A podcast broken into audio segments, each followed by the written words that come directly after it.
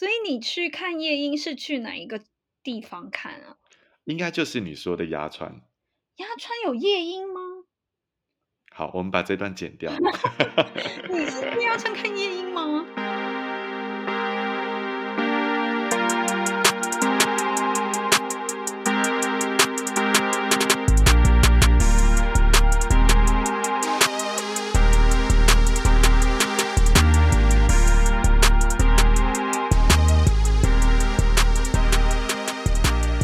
欢迎大家收听城市豆茶包，我是 Carlton。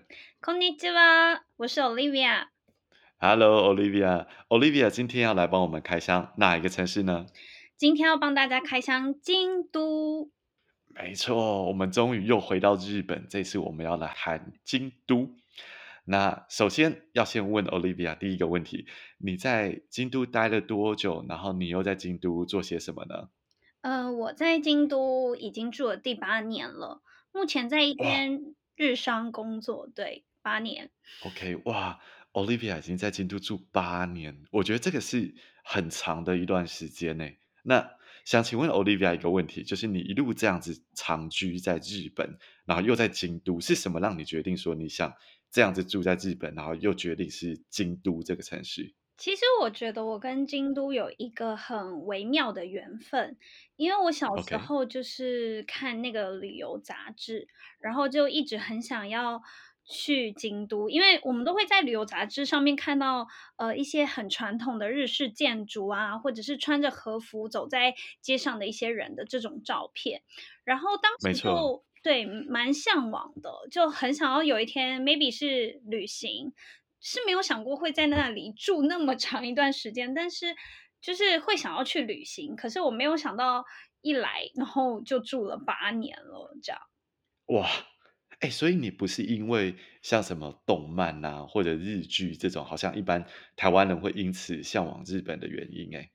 对，因为我发现我周围很多，就是我在日本认识的台湾朋友，大部分是因为喜欢日剧，可能喜欢阿拉西啊，或者是呃那个 Johnny's 啊，就是杰尼斯他们，呃，所以才学了日语，或者是喜欢一些 anime，就是一些动漫，所以才会来日本。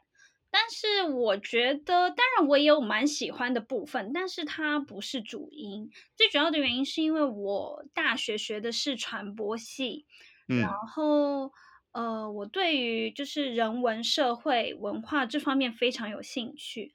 然后加上台湾以前是被日本殖民嘛，所以就会对日本这个国家非常的好奇。也因为这个原因，所以我就来了日本。嗯。OK，但是为什么是京都呢？就是我们刚刚谈到说，为什么 Olivia 想到日本，但是怎么会选择京都这个城市，而不是像东京或者是大阪这样子的城市呢？其实我觉得这是缘分，因为呃，嗯、我是大学交换来的日本，那当时我交换的学校在京都，哦、所以我就选择来了京都，然后那之后也。就是蛮喜欢京都的生活，然后比起东京那种大城市，我觉得京都更适合人居住。就是以环境上来讲，uh. 对，就是可能东京你必须每天挤很挤的电车啊，然后人很多，就是你可能身心里没有办法放松。但是京都这个城市，就是大家都知道有鸭川嘛。对。对，然后有蓝山嘛，就是有森林，自然环境很不错，所以就是你放假的时候，你很容易去到一些非常自自然环境充沛的地方，那你就比较容易对身心灵得到一个 refresh 的感觉吧，我觉得是。就是一个门前有小河，后面有山坡的一个环境，是吗？对对 对，有点像这个概念。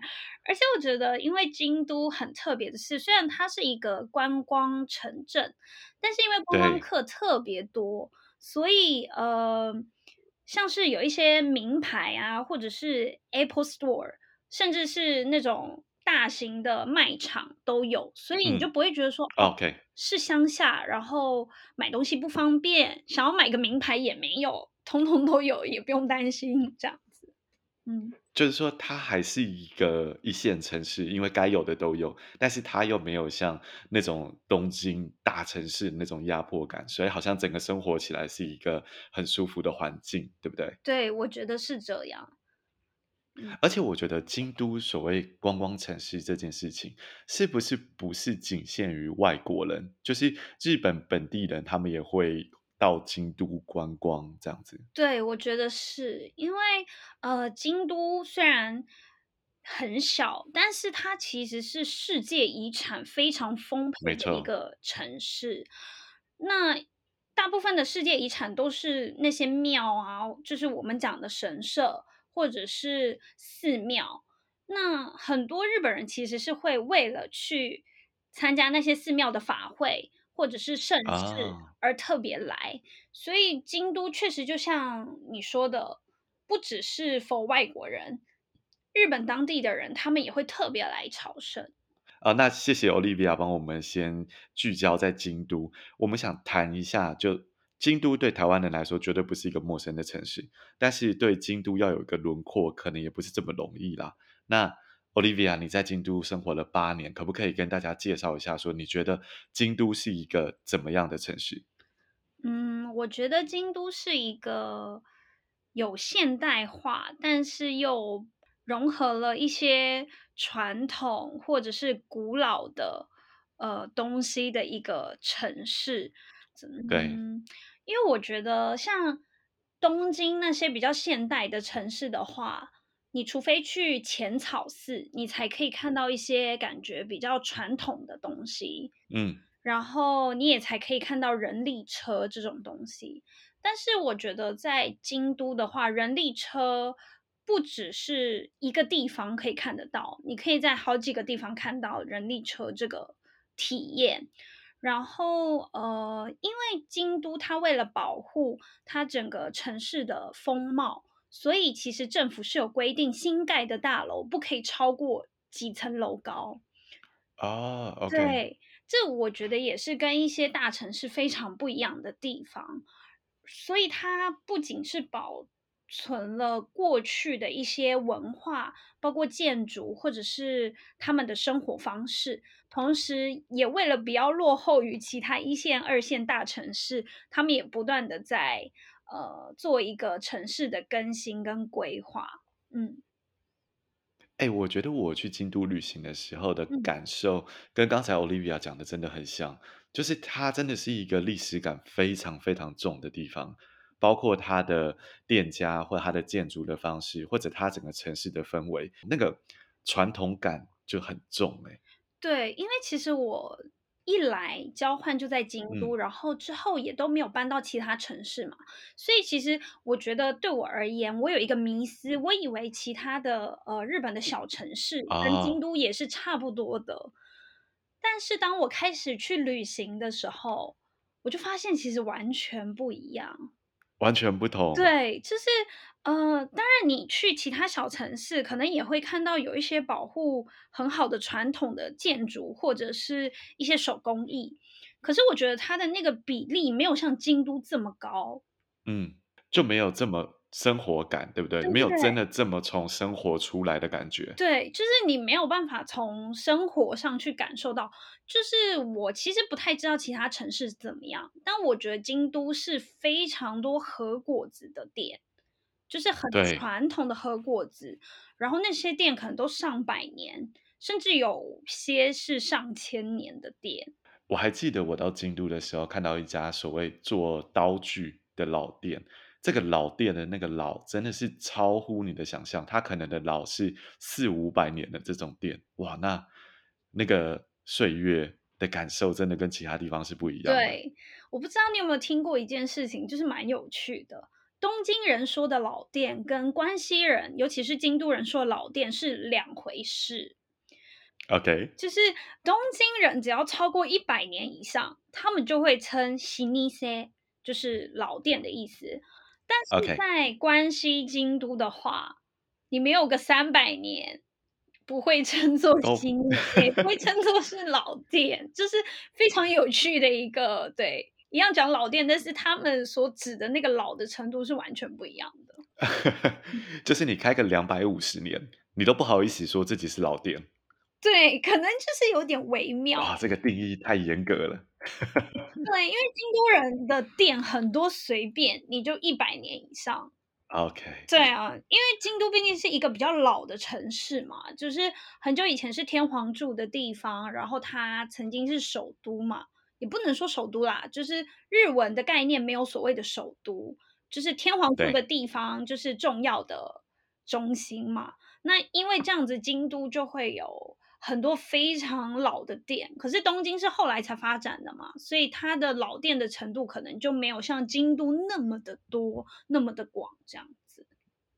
明白，嗯，哇，我觉得这真的是一个很精辟的切入角度，就是可以去解释说这个城市它的历史脉络跟历史背景。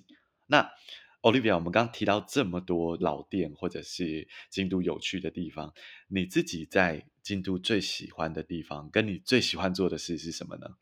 呃，我最喜欢京都的地方是上贺茂神社，那这边也是一个历史遗迹，就是我们刚才提到的世界遗产的部分。那它其实是离市中心非常远的一个神社。但是它每个月的月底都会有一次的手作市集。那所谓的、oh. 对对对，手作市集就有点像是台湾最近应该也蛮流行的吧？好像在呃，非常是吧是吧？所以讲手作市集，大家应该可以理解我是什么东西吧？可以，就是有很多手作品的地方，对吗？对，就是有一些呃。他们自己是 artist，然后他们可能做一些东西去那里贩售，就是从用的到只是装饰的都有，然后可能还会有一些去卖咖啡的啊、嗯、卖面包的啊、卖点心啊等等。哦，对，哦，东西的种类很多，非常多非常多，还有卖花的啊，嗯、就是 你想得到的都买得到的感觉。所以你喜欢这个市集，是因为它的多样性吗？呃，应该说日本，尤其是在京都，有非常多的市集。那我为什么特别喜欢上贺茂这个市集？是因为我觉得它算大，在京都里面算挺大的一个市集。再来就是从用的到吃的都有，所以其实我可以进去，然后买我想要的，然后买累了坐在旁边。嗯喝杯咖啡，吃个面包，就是有一个非常 free 的一个下午茶的感觉。然后，因为它上贺茂神社，它里面的环境是有小河，所以你其实是可以坐在河边，oh. 对，就是很很 chill，你知道吗？可以野餐，对，真的很 chill 的一个体验呢。所以我觉得，呃，我去过那么多市集，我觉得那里是让我觉得最可以身心灵放松的市集。嗯，非常推荐大家去哦。好的，那除了这个市集以外，你在京都，因为刚才提到说这个地方可能离京都市稍微远一点。嗯、那如果在京都里面的话，Olivia 喜欢做什么呢？在京都市区的话，我蛮喜欢去逛京都的咖啡厅，因为、哦、对，因为不知道大家知不知道，其实京都人非常喜欢吃面包。那因为、哦、对对对，因为要吃面包的话，肯定要搭配饮品嘛。那咖啡啊，这种东西就会在京都也蛮受欢迎的，所以京都咖啡厅特别多。你就可以想象那么小的一个城市，可是它的咖啡厅的密集度非常的高。对，嗯嗯，哇，所以你喜欢的是京都的咖啡厅，但是刚才前面有提到一个，我觉得我们可以直接来谈，就是 Olivia 有提到说，其实京都人很喜欢吃面包这件事情。对。就是京都人非常喜欢吃面包，那个喜欢的程度，就是甚至是有一些呃寺庙里的和尚，他早餐不是我们想象中吃的和食料理，所谓的对呃味噌汤，然后白饭跟腌菜，他们有些人是早上喝咖啡跟吃面包。哇，这个很颠覆哎，因为大家都会想说，有所谓的和式早餐，就是像你刚刚说的这种白饭味噌汤，那它当然是 for 日本人嘛。那还有所谓西式早餐，就是咖啡、面包。但是在京都这个古城，其实大家对于面包、咖啡的接受度其实很高，对吗？对，其实这是有一段历史渊源的，就是不是，当然不是说我们现在表面上看到就是这样，它其实是有故事的。嗯嗯、呃，就是其实，在京都的这个面包店，最原先可我们可以追溯到，就是之前因为神户那边有开港通商嘛。那所以神户那边其实我不知道大家知不知道艺人馆这个地方，就是非常多过去那些开港通商那些商人留下来的一些遗迹，然后现在称为艺人馆这样子。OK，嗯嗯，然后呃，因为京都其实是一个表面上看起来非常传统，可是他们其实也是蛮喜欢接受外面的一些冲击的一个城市，就是非常的妙。Oh. 对，然后呢，京都就是有那个文化研究者，他们就是去研究说，为什么京都这边面包会这么受欢迎，而且历史这么悠久？嗯嗯嗯。因为其实京都有那种很老的面包店，非常老。对，然后。他们得到的一个结果是，因为面包是一个很方便食用的东西，就是很方便随手可得。Oh. 对，可是你想想看，如果我要煮个饭，嗯、然后煮个味噌汤，煎个鱼，烤个鱼，要花很长的时间。对，但以前没错没错，对对对。但我刚才也有提到说，京都是以前呃商业活动非常高的城市嘛，因为以前天皇住在这里。那因为是这样子的城市，所以这里从以前到现在就是。聚集了非常多的商人，嗯，那这些商人他们一早起来，他们就是要赶快吃完饭，然后赶快去做生意嘛。他们没有那么多时间可以，就是慢慢的在那边吃早餐。因此，这个面包文化就渐渐的有这样子的背景，那渐渐它就被捧起来了。那面包会，哦，对对对，面包会传入京都，其实就是我刚才提到的，呃，因为神户那边开港通商。那有了这个面包的文化，再加上面包的那个呃店家，他把这个法式面包的这个口味带进了京都，所以就在京都有了一片面包的版图，应该这么说吧？就落地生根。对对对，就这样慢慢慢慢的发展起来了。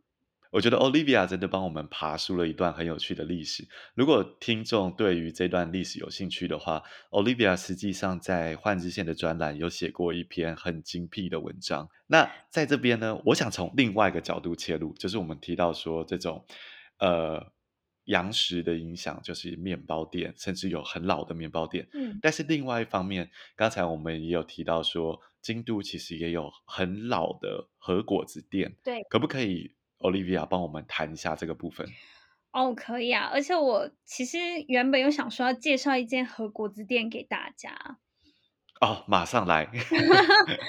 对，因为其实呢，我必须坦诚，我是一个非常不喜欢吃和果子的人。好。但是呢，可以被我介绍，就代表它是好吃的，对，对吧？很有说服力。不喜欢吃和果子都可以接受的和果子店，没错。呃，好，我先介绍一间是比较像和果子店，另外一间比较不像和果子，它比较像是一个传统的点心这样子。第一间和果子店叫做永乐屋，OK，永远快乐的永乐吗？对，永乐屋就是永远快乐的屋子。呃，它其实就是一个非常传统的呃和果子店，OK，对，然后呢，它其实是。一间非常老店，它创立于一九一一年。OK，对，所以这个不就是我们的民国元年吗？对，你居然可以联想到那边也是。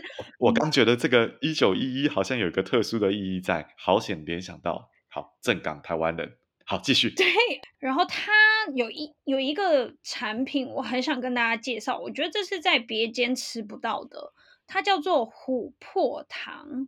OK，对，因为呃，我觉得很多人不能接受吃核果子，原因是因为我们觉得它就是漂亮，可是它非常的甜，没错。然后呃，就觉得很难下咽。我觉得那可能是文化上的差异，嗯、因为像台湾人吃呃中式甜点，像是月饼啊，或者是呃蛋黄酥、凤梨酥这种东西，嗯、可能是不喝茶的状态也可以吃的嘛。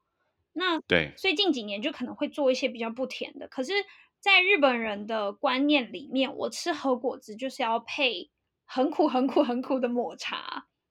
对，就他们不太会有单吃的情况，所以他们为了搭配那个很苦的茶，就会把甜点做的非常的甜。明白。对，然后这也是为什么我不喜欢和果子的原因。那我今天介绍的这个琥珀糖呢，嗯，它就不是像我们以往想象的里面包豆沙的这种核果子，它是长得呃就像糖一样，可是非常的透亮，它是做成很像琥珀一样透明的样子，然后里面放，啊，对，里面放那个柚子片，柚子的细丝。OK，嗯。嗯，所以你含进去的时候，你会发现。里面有淡淡的柚子香散发出来，哇，感觉好诱人哦。对对，大家可能看不到，但是同时 Olivia 正在丢链接给我，然后对我刚才非常发自的内心说，哇，它看起来好诱人哦，请大家自己 Google 吧。对，就搜寻永乐屋琥珀糖，你就会发现它。OK，好，嗯，所以这是第一家，这是第一家，然后另外一家呢是在呃。伊玛米亚金家金宫神社，呃、嗯，是一个神社。那这个金宫神社，它的历史也非常悠久。它的参道两旁，我们所谓参道，就是你要进入神社前面的那一条道。对对，那这间神社它的道非常的短，可是它的道的右左右两旁有卖呃。一个算是和果子，而且是千年的，上千年。我的天！对，哇，好哦。对，这个就是上千年的，这真的是上千年的，所以它非常有名。就是很多人会，很多其他城市的人会为了吃这个而来这个金宫神社。所以是在这个金宫神社附近的一家和果子店吗？对，就是在它参道两边，左右两边各有一家。然后他们卖的东西，啊 okay、对他们卖的东西是一样的，嗯，但是它的口味有一点点不同。呃，左右两边有各一家，一间叫做汉字写叫做一和，一是一二三的一，然后和是，okay, 和气的和，对，和气的和。然后另外一间叫做卡扎利亚，它就没有汉字，就单纯叫卡扎利亚。嗯然后这两，但是它就在一盒的对面，对，他们两个是对冲的，就等于说是好的，呃，他们两个是竞争对手，竞争了一千年，对 对。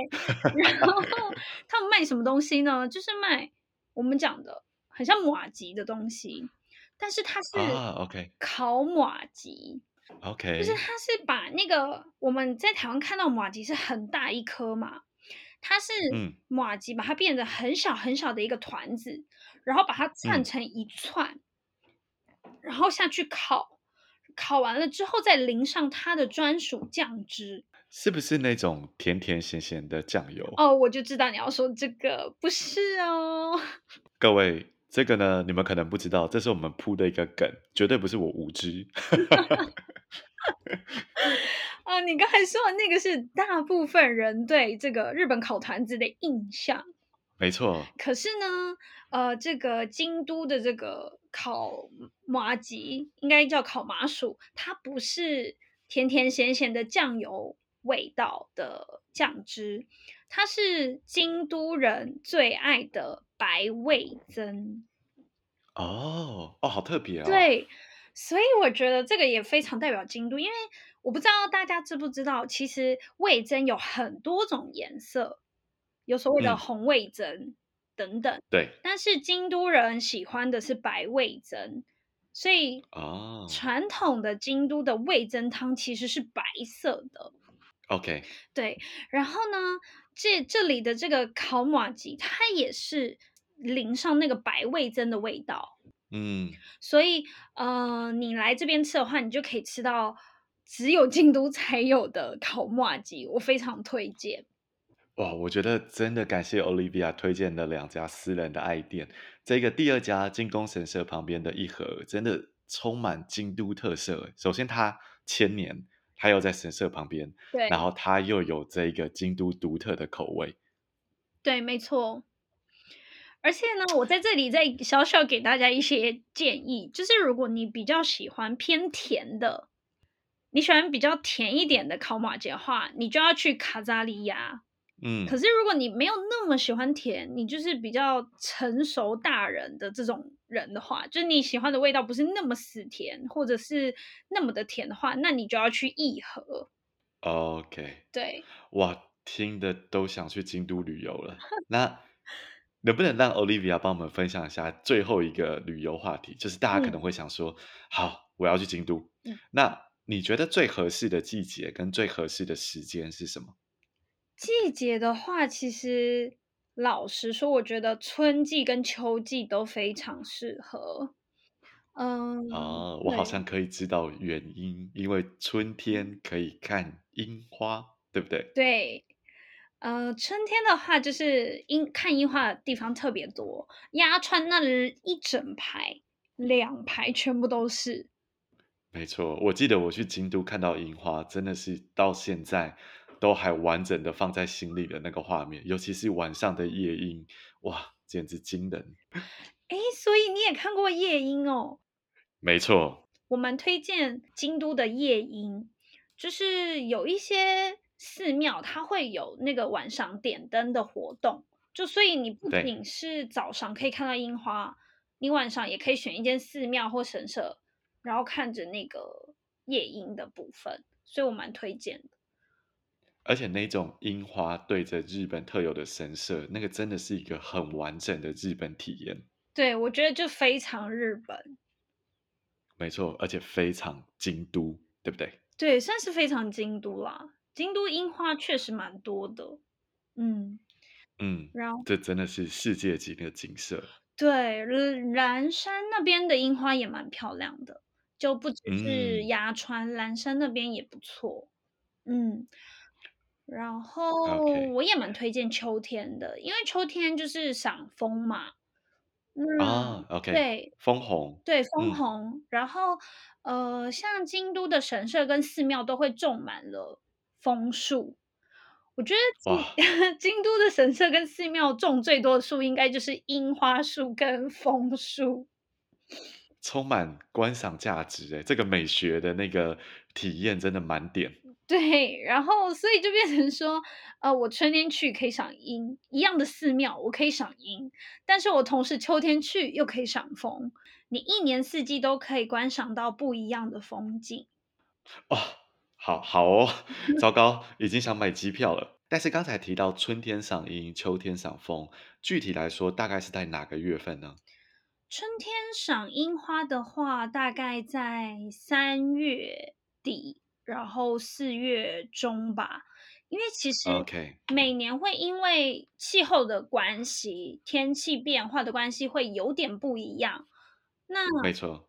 日本的天气预报很有趣哦，就是日本有所谓的樱花前线，就是、啊、对花况直播，对，嗯、呃，也不算直播，就是气象预报会告诉你说，今年关西大概几月会开始开花哦，嗯、这种就蛮有趣的。然后他 在播报的时候，他就会把呃日本的全部的地图列出来，然后就告诉你说几月到几月开始是。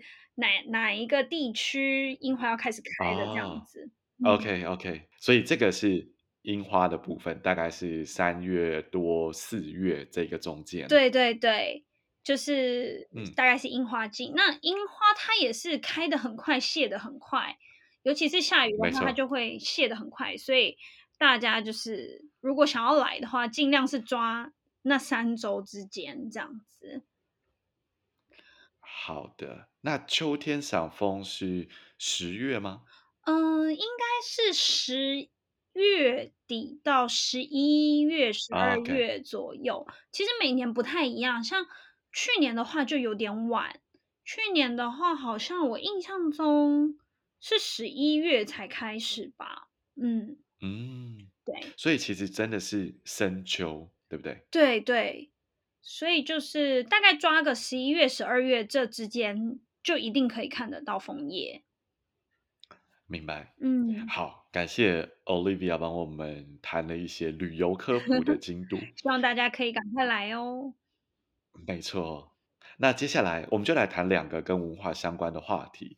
那第一个是大家讲到京都都会想到哇，充满京都建筑特色的这种金町屋。那能不能请 Olivia 稍微谈谈这一种建筑呢？OK，其实说真的，我对这个建筑也不是到非常的了解，但是我有曾经去参观过金庭屋一次，然后。金庭屋它其实是一个就是非常京都代表的一个建筑，所以它才在前面加了个金字嘛，就是 Q 的意思，就是京都的意思。那它其实跟一般的建筑有很大不一样的地方是，它其实是住商混合的呃房子，嗯、就是说有一些人他是会在一楼的部分是有他一些做。他的主业的一些工作的，呃，有点像，也不能说店铺啦，就是一个小小的工作室。可是其实里面的人，同时也是住在那栋屋子里面，住在二楼这样，对之类的。所以，然后它其实跟其他建筑有很不一样的地方是，你一进去会有一个长廊，然后那个长廊的左边或者是右边就是煮饭的地方。就是你会看到很传统的，oh. 对，它有一个呃砌起来的，很像我们以前那个老灶卡布，就是 那种对一个灶，对、嗯、一个灶，然后他们也是有，可是就是两口这样子，这是一个非常特别的建筑。那这是你在传统的呃一些日照建日式建筑看不到的东西，嗯，明白。所以其实它有点像这种。呃，前店后厂这种概念，就是它是一个住商混合的这种商业气息底下孕育出来的特殊建筑，对不对？对对，是的。其实这边值得跟大家分享一下，我们在另外一集有访问过 Jerome 来谈波士顿，这边就有提到说，波士顿在美国是一个历史悠久的城市，当然跟京都的那个呃比例尺是完全不合，但是它跟京都是一个姐妹市，所以。在京都跟波士顿的关系上呢，京都就把一栋老的金町屋原屋搬到波士顿的博物馆做展示，所以它有这种深深代表京都的这种代表性在。天哪，这很酷哎！我没有听过这个哎。哦，可以听一下那个波士顿城市豆沙包这一集，哦、好有趣。顺便夜配，真的真的好，我会听，我会听。然后我还有想要讲一个金庭屋很重要的地方，也不是说很重要，就是它很有名的地方是，它跟一般的建筑不一样，是它是狭长型的，嗯，就是它的门面可能没有那么宽，可是它是里面很深。所以它很狭长，所以它又有另外一个称呼，叫做鳗鱼的呃睡床。哦，因为长长的，因为长长的窄窄的，那就跟鳗鱼一样瘦瘦长长的那种感觉。哇，好像可以理解。对，这是它蛮有特色的地方。OK，所以这一个是京都的世界文化遗产金町屋。那另外一个东西哦。台湾人想到京都都会出现和服体验这个选项。嗯，那我知道 Olivia 你在相关的产业工作，可不可以跟我们谈一谈，说你以一个在地相关人士来看和服，你怎么看和服跟京都这个之间的情愫呢？嗯，其实我不知道大家知不知道，就是呃，和服很多的发迹跟京都有很大的关系。在京都有很多的和服的中盘商，那他们聚集在、oh. 呃一个叫做四条乌丸的地方。那这边也是现在京都的经济中心，嗯、就是有很多大的银行啊，很多呃比较有名的公司行号都聚集在这边。那这些和服的中盘商呢，过去就是在这里发迹的，所以他们一样也是。呃，跟现在比较新的公司一样，都坐落在这个区域。嗯，那因为我上班的地方呢，可能比较不会像是大家想象的，就是呃租和服的地方。因为我是在、嗯、呃一个公司里面上班，所以我接触到的比较不会是一般的观光客，就是一般的日本客人。那呃，我觉得和服对于京都来讲就是一个密不可分的东西，它可能不会再有什么很大的蓬勃发展，但是它跟京都就是已经是千年以前就结下的一个缘分，所以从过去到现在，甚至到未来都断不掉。OK，对，然后呃，其实我有发现一些很有趣的。呃，现象就是大家只要来了京都，一定会去租和服，真的。对，但是呢，其实有一些人因为不太知道和服的种类，所以他们可能就只是一昧的选自己喜欢的图样，没错。对，或者是呃大小等等。可是其实和服它是有分别的，OK，就是也就是说，你这个年纪，你可能不能穿这样子的和服。啊，OK，它有它的意义在。对，它有它的意义在。那我觉得比较有趣的是，我之前看过，应该是华人的观光客吧，然后大概四十几岁的呃女生女性，但是她穿着只有二十岁会穿的和服。OK，对，就是在京都人的文化里面，哎，这个和服只 for 二十岁或者是二十几岁的女生。可是今天有一个四十岁的女性来穿的时候，对我们在地人来说就会有一点违和感。没错，因为她有她的呃背后的意义在。可是对于观光客来讲，他可能不会了解这个东西，他就是选一件纯粹好看的衣服。但是如果是这个情况，Olivia，你觉得我们可以怎么样去？避免这个问题呢？我觉得就是可能要先爬文一下哦，做点功课。对，就是呃，其实我觉得现在大部分的和服店，它其实会告诉你，嗯，而且现在的和服店很多，它都是会聘请那个会讲中文的人，对，所以多少他会告诉你说，哦，这可能不符合你的年纪。可是有一些商人，就是他想赚你的钱，他可能就不会。多说什么，就想说啊，反正你也是文化体验，哦、我就不插 嘴了。这种，OK，嗯，所以这边好像可以总结，就是说，在租和服的时候，在体验它的时候，稍微问一下这些背后的意义，然后听一下店家的人跟你解释的东西，去选择合适你的和服，对不对？对，就是你可以稍微问一下说，哦，我今天就是要出去，只是逛逛街，那这可不可以，合不合适？对，这样你会有一个完整而且接地气的和服体验。对，就好比像是你要去参加人家的丧礼，应该穿黑色的衣服，可是你穿了全白的婚纱去。哇，这个比喻就好极端哦，对，就是，完全可以理解那个不恰当。对对对，就是大概会有这种感觉了。嗯，哇，谢谢 Olivia 跟我们谈了这么多这个京都背呃。跟我们谈了这么多京都的历史的文化背景，那节目的最后问几个 Olivia 的真心话。首先，你在京都住了这么久，我相信你一定有最讨厌京都的一件事情，可不可以跟我们分享一下？好，嗯，就是我觉得京都人讲话很喜欢拐弯抹角，哦，不直接，对，就是呃。我觉得大家应该多少都听过，日本是一个讲话不直接的民族。对。然后京都人呢，应该说是这不直接的民族里面的王牌。哇塞，OK，好哦。嗯，我觉得因为我住的很久了，所以我可能已经很融入这边的这种拐弯抹角的文化，所以我一听我就知道他想要表达什么。就打个比方好了。嗯就是如果有学过呃京都的文化的人，对日本文化有稍微了解，应该都听过这个例子。就是如果我去京都人的家里做客，嗯、然后聊得很开心，那个京都人问我说：“你要不要来一碗茶泡饭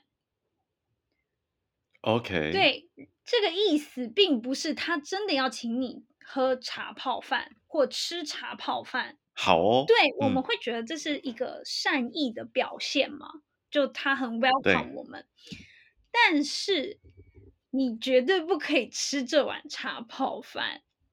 OK，因为它背后的意义是什么？对，它其实真正的含义是，你话太多了，你差不多应该要走了吧？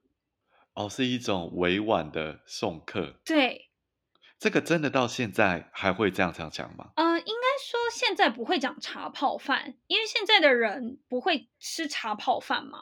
那嗯，现在人的讲法可能就会换成是咖啡或茶。哦，哇，这个好微妙哦。对，就是呃，你分辨的方法有好几种。如果他今天跟你说你口渴了吧，要不要来杯咖啡？对，如果他这样说的话。就是意思说，你也讲话讲太多了吧？你差不多应该要走了吧？OK 的意思。可是如果他今天真的是想请你喝一杯咖啡，他会怎么说？对，他会说什么？对，他会说、嗯、咖啡可以吗？哦，就是他会比较直接，就是我就是要请你咖啡，所以我问你咖啡可以吗？嗯。但是如果他是那种有点拐弯抹角，或者是不是那么直接，他就是说，呃，你口渴了吧？要不要来一杯咖啡之类的？哇，这个真的是很微妙、很难捉摸的东西。对，我觉得这外国人绝对 catch 不到。真的。对，因为感觉很合理，对不对？对，很合理。在别的文化情境底下，就是聊聊天，再给你一杯咖啡，这不是很正常吗？对，就是很应该要发生的事情。但是在京都人，嗯，我说的是非常传统的京都人哦，他的概念上就不是这样子。OK，哇，所以这真的是一个很特殊的事情，而且我记得 Olivia 写过一篇文章，在讲所谓日本社会的社交辞令，对不对？对对，嗯，多少也跟这个有些相关啦。那另外一方面，Olivia，你有没有什么想和台湾人辟谣的迷思？关于京都，就是大家可能会觉得京都是一个非常小的城市，所以有点落后。但其实京都没有大家想象中的落后。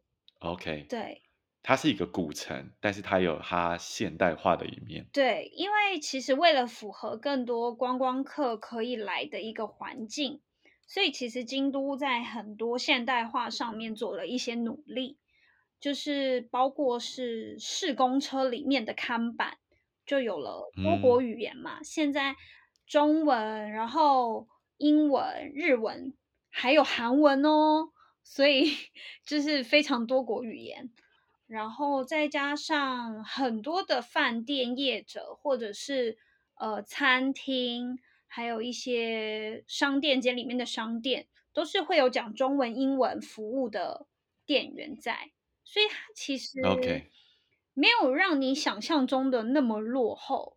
当然，我必须澄清。虽然京都有地铁，但是地铁非常的少，就是它只有两条线。嗯。那这其实也是为了保护京都这个区域的关系，就是它不想要过度开发嘛。OK。对，所以它也没有打算盖新的，然后就这两条就足够了。所以其实大家也不用担心说，哦、呃，京都是一个有点落后、交通不方便的城市，其实不会。所以你来。你不仅可以使用呃地下铁，那也有很多的公车可以使用，还有一些出租脚踏车的地方，所以其实是蛮方便的。嗯，嗯对，我记得我自己去京都的时候，就是用出租脚踏车这种方式去走遍这个城市，我觉得这也是一个很推荐给大家的旅游方式。对，我也蛮推荐的。没错。所以总结来说，就是京都作为一个一线的观光城市，其实它有它足够现代化的一面，去给你一个好的旅游体验，对不对？对，我觉得是这样。不过有一点，我还是想要提醒大家，就是日本还是一个 WiFi 没有那么方便的国家啊。对，嗯、呃，尤其是很多台湾人来到日本旅游，就会觉得日本的 WiFi 很难连。就是它可能在公车站牌也有 WiFi，嗯，但是你经常连不上或者是断断续续。那在台湾，因为 WiFi 太频繁可以连到了，所以你来到日本可能会有些不习惯。嗯，那我必须告诉大家说，来到日本必须注意到一件事情，就是 WiFi 可能没有那么方便，所以最好还是租个 WiFi 器啊，或者是。呃，用其他的方式，就是让自己手机保持有网络的状态会比较好一点。嗯，OK，感谢 Olivia 的提醒。那感谢 Olivia 跟我们聊了这么久，那最后我们来个工商时间，如果大家还还想多得到一些资讯，想多了解一点 Olivia 的话，可以在什么地方找到你呢？OK，首先我在换日线这个平台上面有写专栏，那只要搜寻奥利放送株式会社，就可以找到我的专栏。那此外呢，我也是有稍微经营一下 Instagram，所以也是一样在 Instagram 上面可以搜寻到我。那在未来的规划呢，也会想要做这个 Podcast 的节目，那到时候也希望大家可以多多支持喽。谢谢 Olivia。所以大家如果对京都或者对于日本有兴趣的话，欢迎在换日线或者 Instagram 上面去找到呃 Olivia 的专栏跟她经营的账号。那最后，谢谢 Olivia 帮我们开箱京都。谢谢大家的收听。谢谢收听，拜拜。拜拜。